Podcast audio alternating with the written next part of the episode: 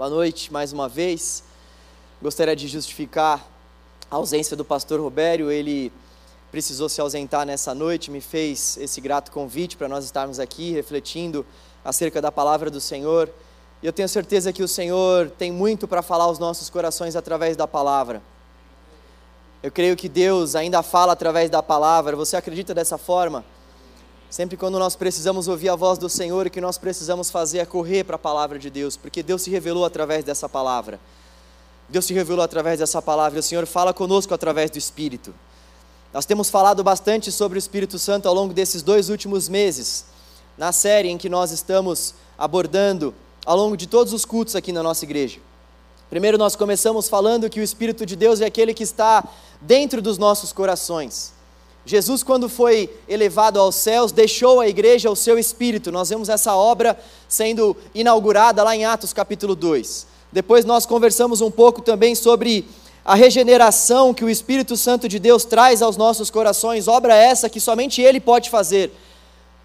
Somente o próprio Deus, através da ação do seu Espírito, é quem faz eu e você nascermos de novo, nascermos do alto. Ele faz essa obra em nós. Nós refletimos um pouco sobre isso. Depois nós vimos que o Espírito Santo é quem nos transforma, segundo a imagem de Cristo. O Espírito Santo nos transforma segundo a obra de Cristo. Então nós estamos nessa terra.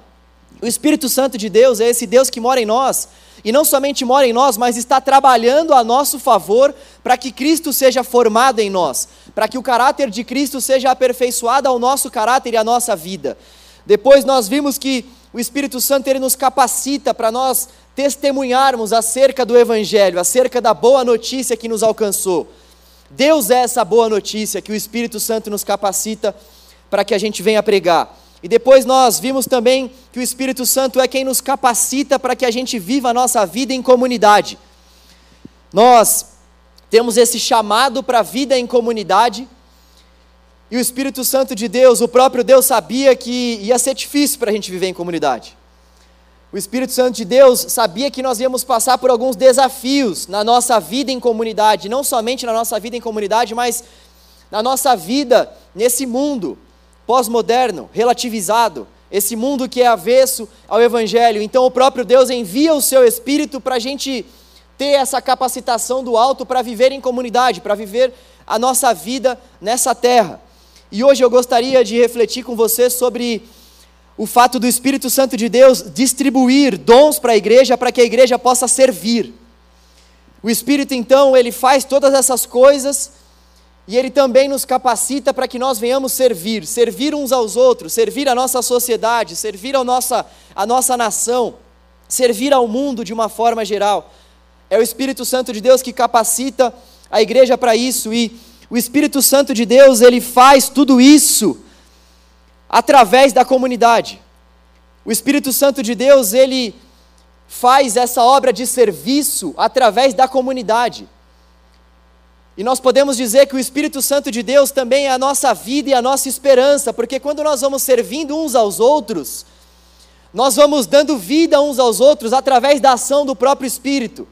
Quando eu sirvo você e quando você me serve, a vida de Deus vai emanando, a vida de Deus vai fluindo no nosso meio e nós vamos desfrutando então da presença de Deus, da presença preciosa do Espírito que vai habitando no nosso meio, vai nos encorajando, vai fazendo a obra do Senhor em nós e através de nós. Esperança e vida. É isso que o Espírito dá à comunidade que está envolvida no serviço. O Espírito então ele nos capacita. O Espírito ele nos traz essa esperança.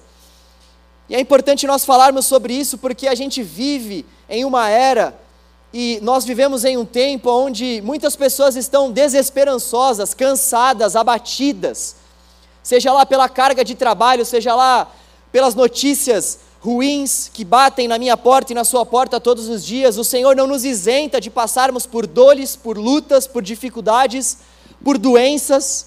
Crente também pegou Covid, crente também morreu de Covid ao longo dessa pandemia. E um alento para nossa alma, um suspiro para nossa alma é nós sabermos que o Espírito Santo de Deus está na comunidade, que o Espírito Santo de Deus, ele se manifesta nos nossos atos de serviço mútuo, que o Espírito Santo de Deus, ele vai nos encorajando, ele vai nos exortando, ele vai nos consolando. Que o Espírito Santo de Deus, ele vai nos trazendo essa esperança, esperança. Nós vamos vivendo a nossa vida nesse mundo e nós vamos desejando esperar pela vinda do Senhor. O Espírito Santo vai renovando essa esperança no nosso coração. E não somente esperança pela volta do Senhor, mas esperança pelo socorro do Senhor, bem presente no momento da angústia e da tribulação para nós hoje, aqui e agora, ou seja, lá onde nós clamarmos e estivermos. O Espírito Santo de Deus, então, é esse Deus presente na comunidade, esse Deus que se manifesta na comunidade, através desses nossos atos de serviço. Por isso, por isso, a comunidade de Jesus, ela é maravilhosa. A comunidade de Jesus, ela é bela. A comunidade de Jesus, ela é terapêutica. A comunidade de Jesus é a única comunidade terapêutica da face da terra, sabe por quê? Porque a comunidade de Jesus é a habitação do Espírito. A comunidade de Jesus é a única comunidade que tem o Espírito Santo de Deus como condutor, como dono, como intermediador das relações. E por isso que nós estamos batendo bastante nessa tecla. O pastor Robério falou muito bem sobre o fato de que eu não posso estar brigado com o irmão que vai ser um instrumento de Deus para a minha vida. Eu não posso estar brigado com a irmã que Deus vai usar para falar comigo dentro da comunidade. O Espírito Santo de Deus, ele faz com que de fato nós possamos desfrutar dessas relações de amor.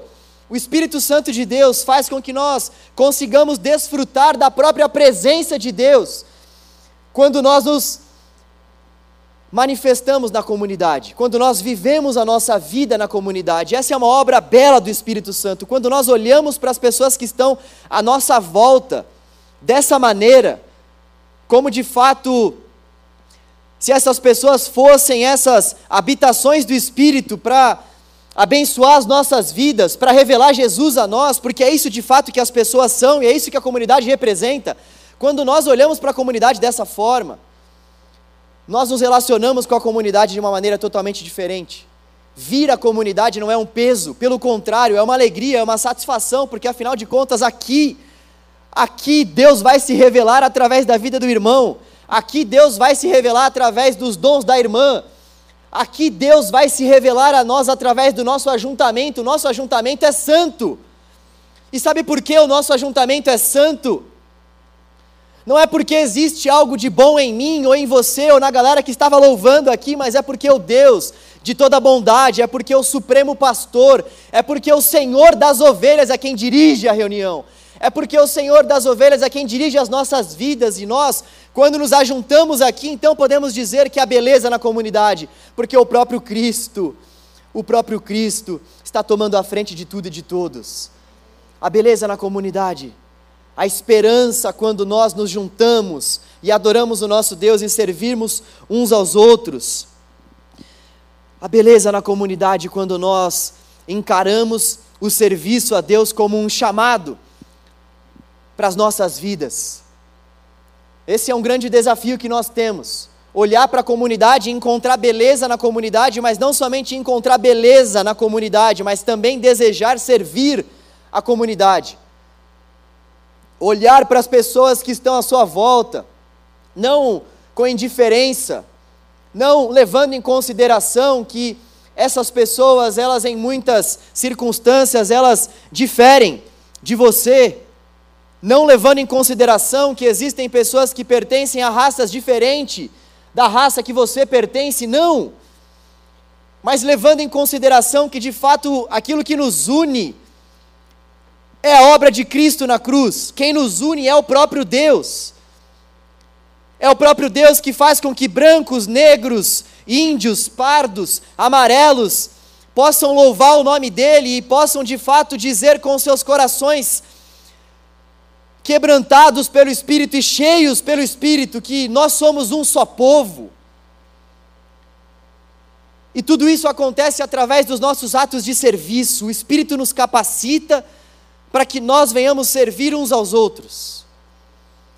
E por que nós precisamos falar sobre serviço? Por que é tão importante nós falarmos sobre serviço? por conta do modelo que Jesus nos deixou. Eu costumo falar para os jovens que. Para quem não sabe, eu sou pastor de jovens aqui da nossa igreja, prazer, João.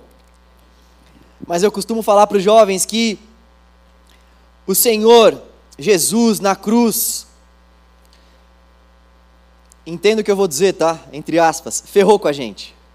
Por que, que ele ferrou com a gente na cruz?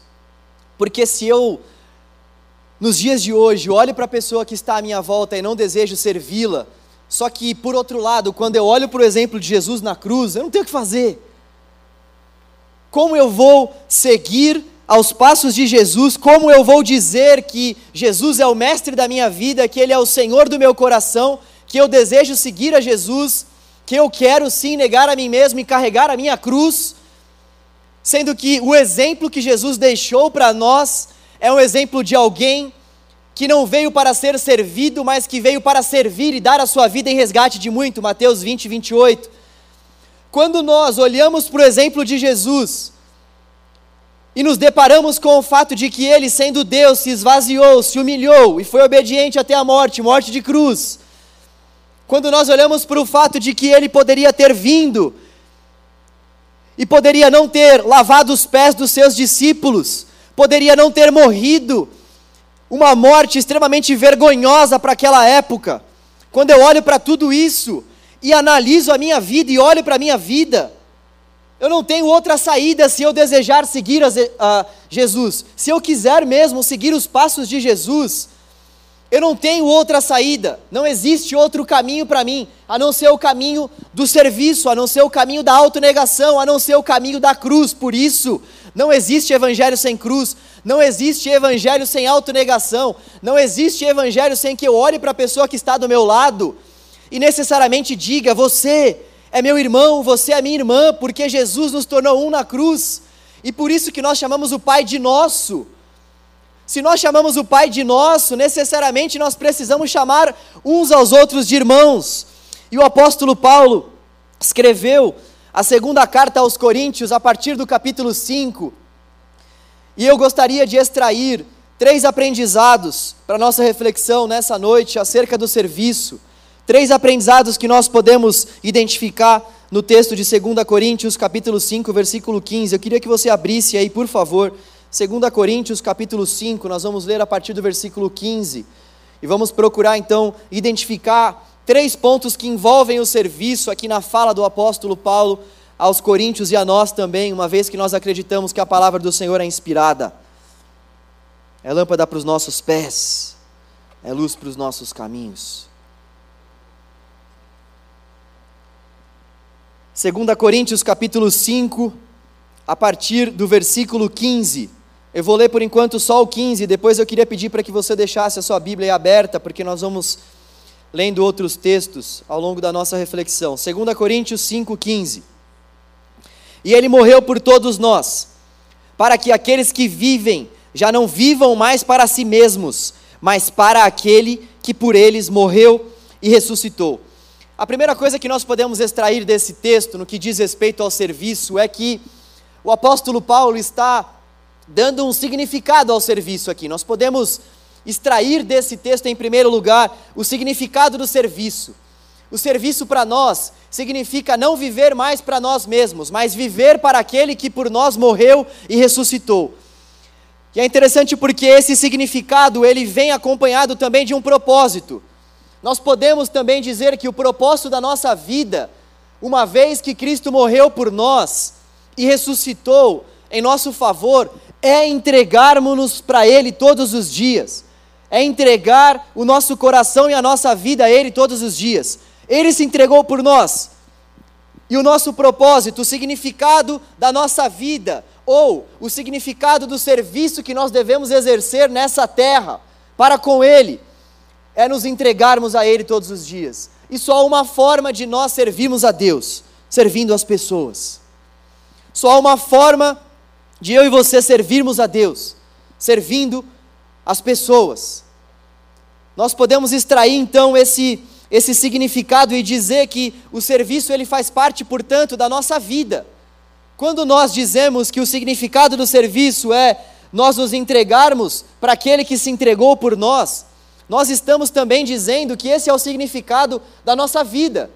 Por isso que esse serviço que nós podemos identificar aqui é um serviço que está acompanhado de um propósito de vida. Não dá para a gente separar o significado do serviço com o nosso propósito de vida. Não, não dá para a gente separar da mesma forma a nossa vida nessa terra com o fato de que nós devemos servir as pessoas, servindo ao nosso Deus, ou também servindo ao nosso Deus, servindo as pessoas.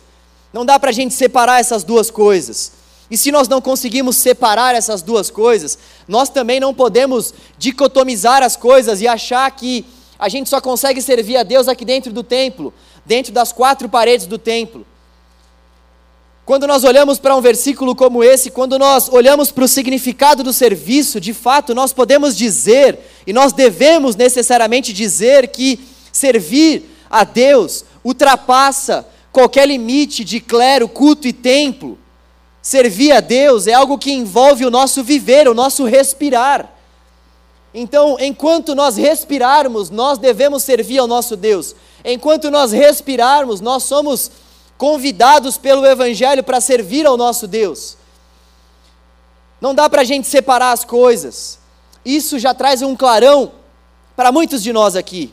Porque tem muita gente que acha que só é possível realmente servir a Deus dentro da igreja e tem uma vida dúbia, tem uma vida fora da igreja, de uma maneira totalmente indiferente com a vida que leva aqui na igreja.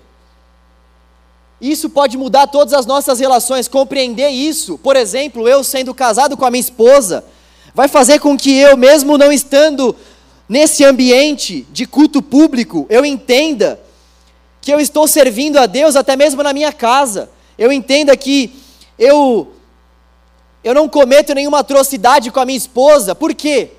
Por que, que eu não bato na minha esposa? Por que, que eu não agrido a minha esposa? Primeiro, porque eu tenho um Senhor nos céus eu tenho uma aliança com Deus antes de ter uma aliança com ela, mas também porque eu estou servindo a minha esposa em todo o tempo. Não existe um local adequado para que nós venhamos servir uns aos outros, para que a gente venha servir a Deus, servindo as pessoas. Isso acontece em todas as, as etapas, em todas as circunstâncias da nossa vida. Por isso, você pode servir a Deus estando você no seu ambiente de trabalho. Você pode servir a Deus estando você saindo aqui do culto, indo na direção do metrô. Você pode servir a Deus estando você com a sua esposa ou com seu esposo na sua casa. Você pode servir a Deus no seu condomínio, na sua vizinhança. Você pode servir a Deus servindo aos seus filhos. Então, nós não podemos restringir o serviço a Deus às quatro paredes de um templo, porque se nós de fato fizermos isso, nós estaremos necessariamente dizendo que o serviço não faz parte da nossa vida. Agora, se o serviço faz parte da nossa vida, se o serviço realmente faz parte do nosso viver, nós vamos desejar constantemente servir a Deus servindo as pessoas. pastor Almeida deu o exemplo de dois missionários da nossa igreja que estão na Amazônia servindo a Deus. Eles estavam aqui no nosso meio há pouco tempo atrás, ouvindo a palavra, louvando ao Senhor também aqui junto com a gente. Eles discerniram que eles deveriam servir a Deus de uma maneira específica, no meio de uma comunidade indígena, levando o evangelho para muitas pessoas que nem sequer ouviram falar no nome de Jesus ainda. E eles estão lá servindo a Deus. Agora, deixa eu te fazer uma pergunta: existe alguma diferença nesse serviço que eles estão apresentando a Deus? Uma vez que eles largaram tudo, estão em um estado bem distante do nosso estado, servindo a Deus, servindo aos indígenas. Existe alguma diferença nesse serviço deles e alguma diferença, por exemplo, no serviço de um patrão que tem os seus empregados? Um patrão que é cristão, que tem seus empregados e que, diante de uma notícia, por exemplo, de um reajuste salarial que vai ser abaixo da inflação, se esse patrão deseja servir aos seus funcionários, dando aos seus funcionários alguns benefícios extras, porque ele está se compadecendo do salário que os seus funcionários terão, existe alguma diferença entre esses dois serviços? Não existe nenhuma diferença entre esses dois serviços. Ambos estão servindo a Deus, servindo as pessoas. Nós muitas vezes temos a inclinação de achar que quem está fazendo algum tipo de serviço específico aqui no púlpito, quem está fazendo algum tipo de serviço específico, indo a um outro estado, a um outro país, pregando o Evangelho e de repente passando por uma situação de conforto, bem menor do que a que a gente passa aqui, a gente tem uma tendência a achar que essas pessoas elas estão servindo a Deus mais do que a gente. E o que acontece quando nós temos essa tendência e quando nós entendemos que o serviço ele é integral, ele deve acompanhar o nosso viver e não somente um momento específico da nossa vida ou da nossa semana. Quando a gente entende isso, então as portas se abrem. E eu não estou falando de porta financeira necessariamente, estou falando de porta no que diz respeito ao nosso relacionamento com Deus. Porta no que diz respeito a nós vivermos a nossa vida nessa terra com propósito, com paz no coração porque o serviço traz essa paz a nós. Portas no sentido de que, de fato, essa paz que o serviço nos traz, ela excede o entendimento do mundo, ela excede aquilo que esse mundo pode nos oferecer. Porque, afinal de contas, quando nós estamos cooperando com a obra de Deus, quando nós estamos cooperando com a obra que Deus está realizando nessa terra, nós estamos cumprindo com o propósito que Ele estabeleceu a nós. E o que pode ser mais maravilhoso, belo, o que pode ser mais formidável do que eu e você, criaturas tão falíveis, tão falhas, tão pequenas, sermos usadas por Deus a fim de que nós venhamos cooperar com a obra que Ele está fazendo na humanidade. O que pode ser mais lindo do que isso? O que pode ser mais belo do que isso? É por isso que quando nós servimos a Deus, servindo as pessoas, nós encontramos essa paz esse propósito. Segundo aprendizado que nós podemos extrair desse texto é acerca do conteúdo do serviço. Olha só o que diz o versículo 20. Portanto, nós somos embaixadores de Cristo, como se Deus estivesse fazendo o seu apelo por nosso intermédio. Por amor a Cristo, lhes suplicamos: reconciliem-se com Deus. A principal pergunta que eu e você precisamos fazer nos nossos atos de serviço é se aquilo que nós estamos fazendo para Deus está promovendo reconciliação. Os nossos atos de serviço precisam apontar para esse caminho da reconciliação. O apóstolo Paulo está falando para uma igreja que precisa de fato entender de uma forma mais precisa acerca do ministério de Cristo. É isso que ele está propondo nesse capítulo 5, o ministério de Cristo. E o ministério de Cristo, nós vemos nesse versículo 20 de uma forma bastante taxativa e clara, é o ministério da reconciliação. Então Deus, em Cristo, estava se reconciliando com o mundo. E o que nós vemos aqui é que nós somos embaixadores dessa mensagem de reconciliação. Ou seja, Deus em Cristo estava se reconciliando com o mundo, mas como essa reconciliação vai alcançar a vida das pessoas? Através da minha vida e da sua vida, através dos nossos serviços. Então, através dos nossos atos de serviço, nós estamos promovendo essa mensagem de reconciliação, essa reconciliação de Deus com as pessoas. Através do nosso serviço, nós estamos como que gritando à humanidade: ei, reconciliem-se com Deus.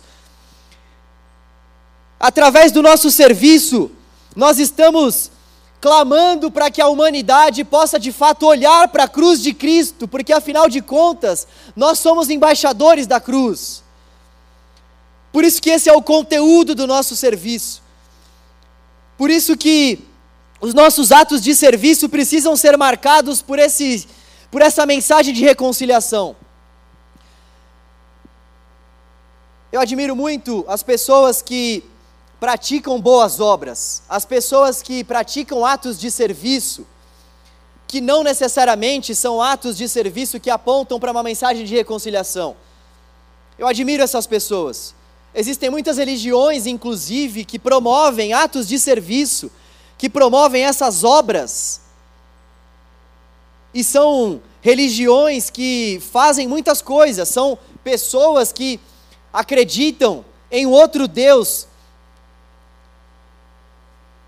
em relação ao Deus que nós acreditamos, mas são pessoas que fazem muitas coisas, fazem muitas obras.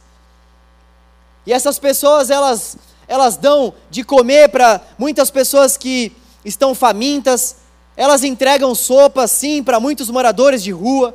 Eu não sei se você já teve essa experiência de fazer alguma obra social e de ver que ali também tinha gente de uma outra religião fazendo. E essas pessoas estão fazendo uma atitude nobre. Nós, como cristãos, nós não devemos retaliar essas pessoas porque elas estão fazendo uma atitude caridosa. Só que, por outro lado, nós precisamos entender que, por mais que essas pessoas estejam fazendo uma atitude nobre, a obra por si só, a obra por si só não pode resolver o principal problema da humanidade. Entregar uma sopa por si só não pode resolver a principal fome que habita no coração daquele morador de rua que vai receber a, a, a sopa, que é a fome espiritual, que é essa separação para com Deus. Então, nós podemos entregar uma sopa e sanar a fome física de um morador de rua, mas o coração dele vai continuar clamando pelo pão da vida. Nós podemos entregar uma sopa e por mais que essa sopa seja saborosa, essa pessoa de forma alguma vai ter os seus pecados perdoados quando ela ingerir essa sopa. Por isso, por isso nós estamos espalhados pelo mundo como embaixadores dessa mensagem de reconciliação e o nosso ato de serviço, ele difere de qualquer outro ato de serviço, de qualquer religião que for, porque nós entregamos a sopa, nós entregamos o pão francês, mas nós também anunciamos o pão da vida. Pega essa aí. Nós entregamos o pão francês, mas também entregamos o pão da vida.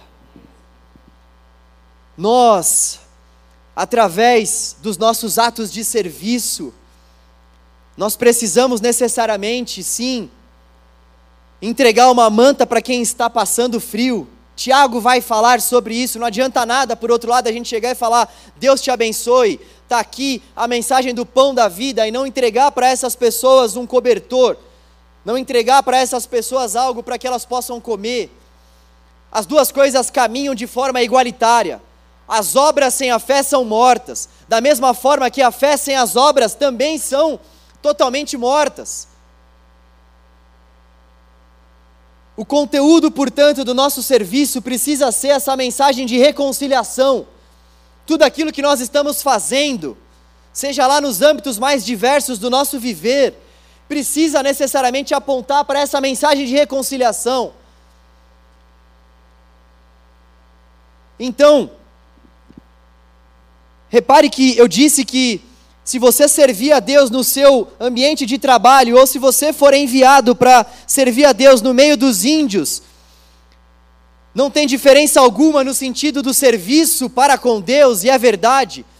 O que é interessante é que essa pessoa que está servindo a Deus no meio dos índios, ela acaba tendo uma inclinação muito maior do que eu e você para pregar sobre essa mensagem de reconciliação. Afinal de contas, ela está indo para lá para pregar sobre essa mensagem.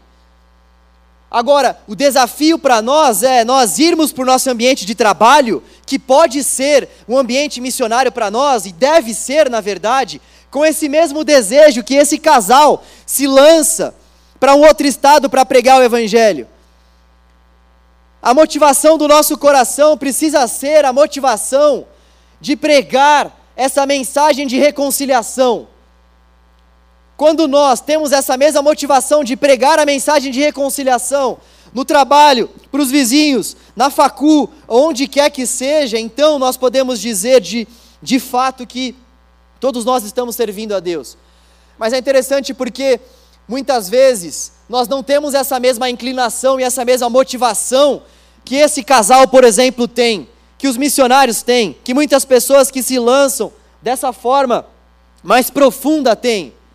Porque nós não entendemos que esses outros ambientes, que não necessariamente são esses ambientes que dizem respeito a uma viagem transcultural, a gente não entende que esses ambientes são ambientes também propícios para a manifestação do conteúdo do nosso serviço. Que Deus nos livre de acharmos que nós não podemos servi-lo em todas as instâncias da nossa vida.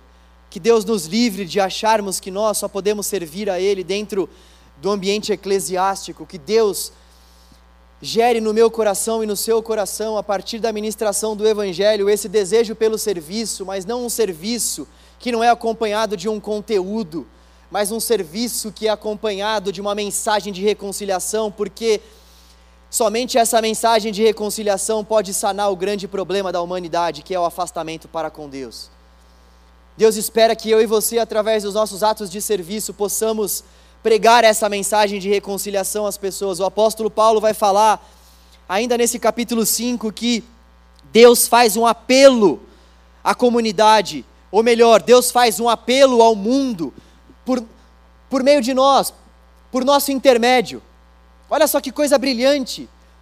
Por nosso intermédio, ou seja, através das nossas vidas, nós que somos embaixadores e embaixatrizes do reino, através das nossas vidas, Deus está fazendo um apelo para a humanidade. E que apelo é esse? Se reconciliem. Se reconciliem. Existe um caminho de, de reconciliação que a humanidade precisa desfrutar para que então a humanidade possa ver o seu Criador face a face e desfrutar da eternidade ao lado dele. Existe um caminho que a humanidade precisa conhecer. Esse caminho é Cristo, essa mensagem de reconciliação é Cristo, morto, ressurreto na cruz. Essa é a mensagem, esse é o conteúdo do serviço. É isso que Deus espera de nós. Ele está fazendo um apelo através das nossas vidas. E o Espírito Santo de Deus torna isso possível a nós. Talvez você possa olhar para tudo isso e olhar para o seu ambiente de trabalho, ou para o seu ambiente familiar, ou para o seu ambiente seja lá qual for, e talvez você possa se perguntar, mas isso é algo muito difícil para mim. Ou porque você ainda não tem tanto conhecimento assim das Escrituras, ou porque o ambiente por si só é um ambiente mau, tenebroso, é um ambiente hostil, é um ambiente avesso à pregação do Evangelho. Você pode ter os seus motivos para olhar para tudo isso e achar que exercer esses atos de serviço é muito difícil. E eu vou te dar razão em grande parte desses motivos. Porque viver a nossa vida sendo nós cristãos nesse século pós-moderno, nessa sociedade não cristã, já é difícil por si só, já traz muitos desafios por si só. Imagina ainda a gente dentro desses ambientes que potencializam ainda mais esse nosso desafio de testemunharmos a fé em Cristo, mesmo vivendo a gente nessa sociedade não cristã. Eu vou te dar razão.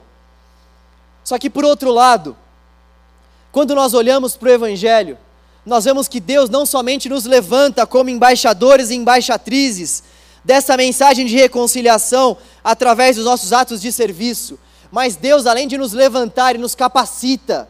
Deus, além de nos capacitar, Ele vem fazer morada em nós. Deus, além de vir fazer morada em nós, Ele coloca o seu Espírito que intercede.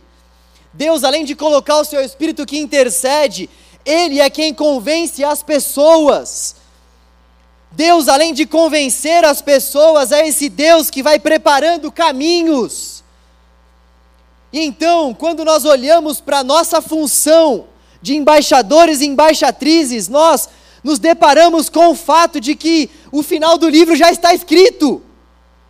Nós nos deparamos com o fato de que é o Senhor quem chama as suas ovelhas, e nós, simplesmente testemunhamos e cabe ao Senhor separar os seus, cabe ao Senhor convencer aqueles que são dele.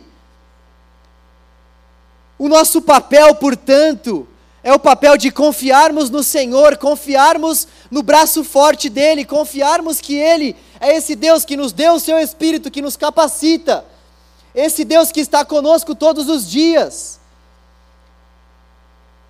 E esse Deus que não nos abandona de maneira alguma. O nosso papel é esse: testemunharmos essa mensagem, testemunharmos que Deus está promovendo essa mensagem de reconciliação.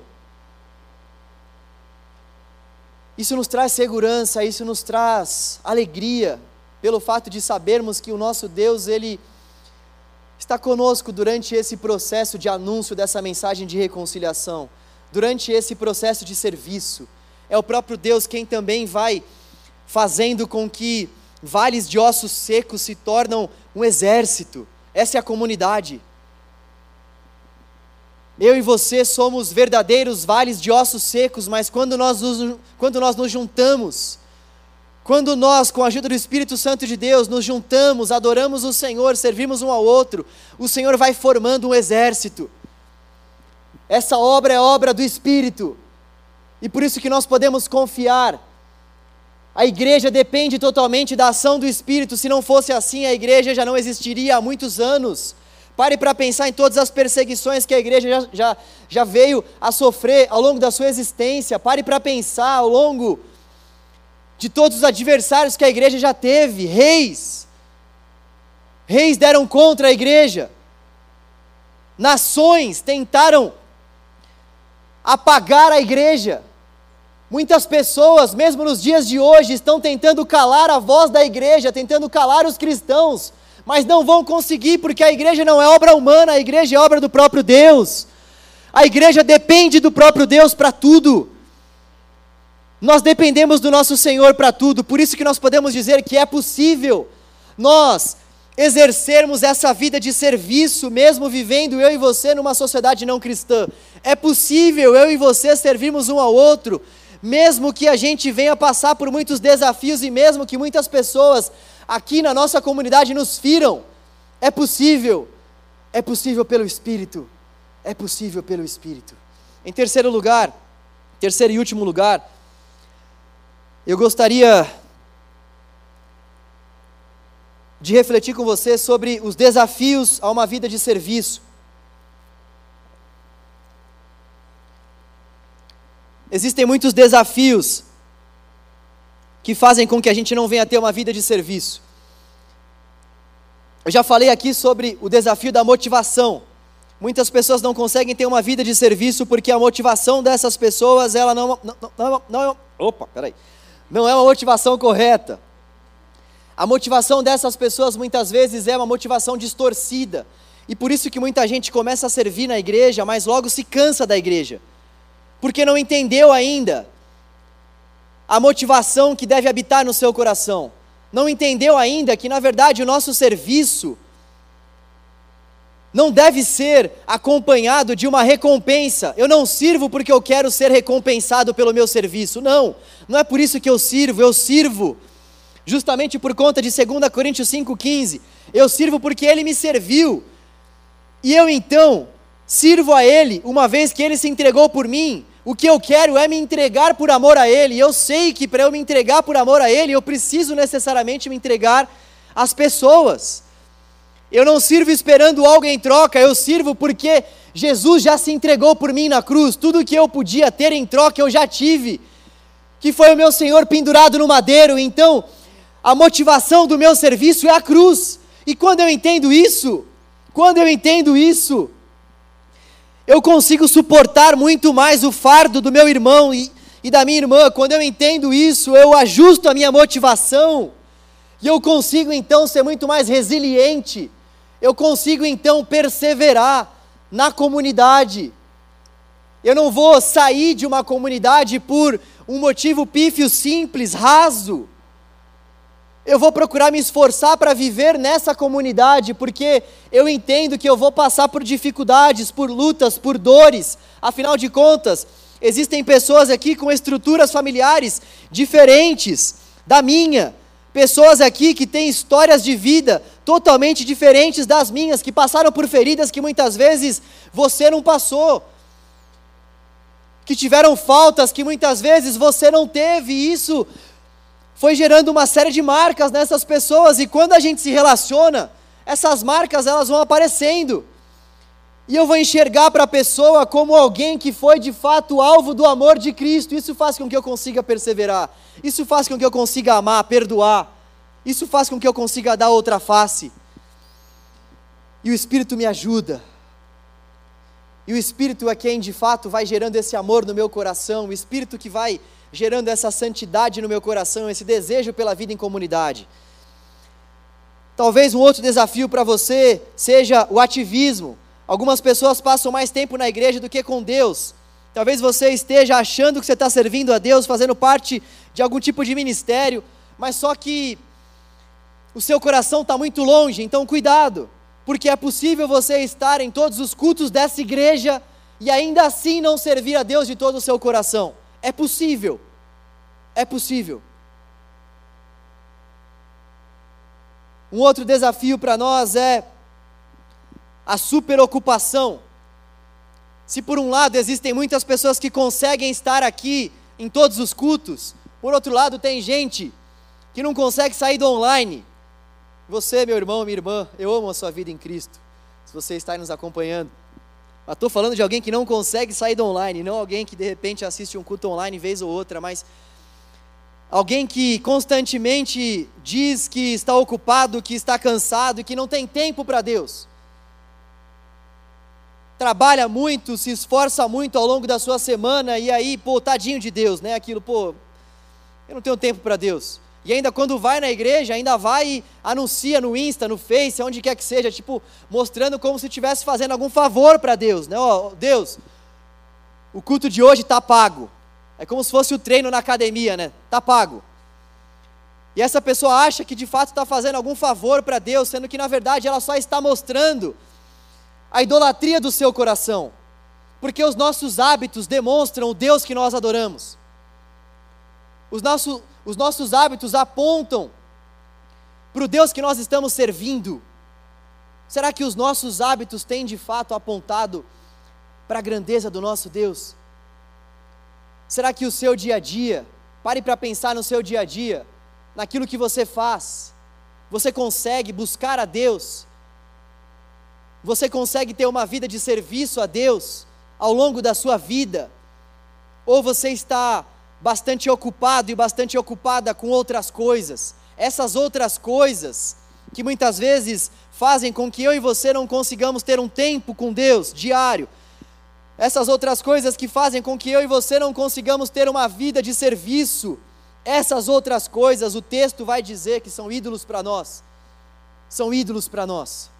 E eu gostaria de terminar nossa reflexão orando com você, para que o Senhor pudesse nos ajudar. Tinham outros desafios, mas eu vou parar por aqui, respeitando o nosso horário, para que o Senhor pudesse nos ajudar, para que a gente pudesse ter esse significado do serviço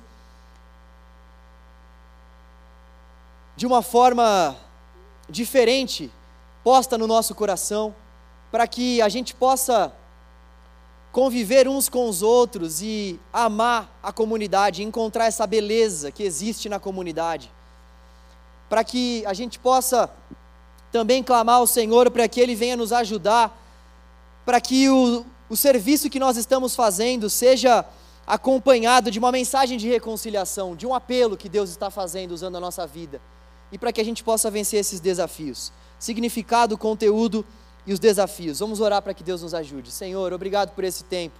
Obrigado pela Sua palavra, Deus. Nós te damos graças porque o Senhor deu a Sua palavra a nós e nós podemos nos deliciar com o texto sagrado do Senhor, inspirado.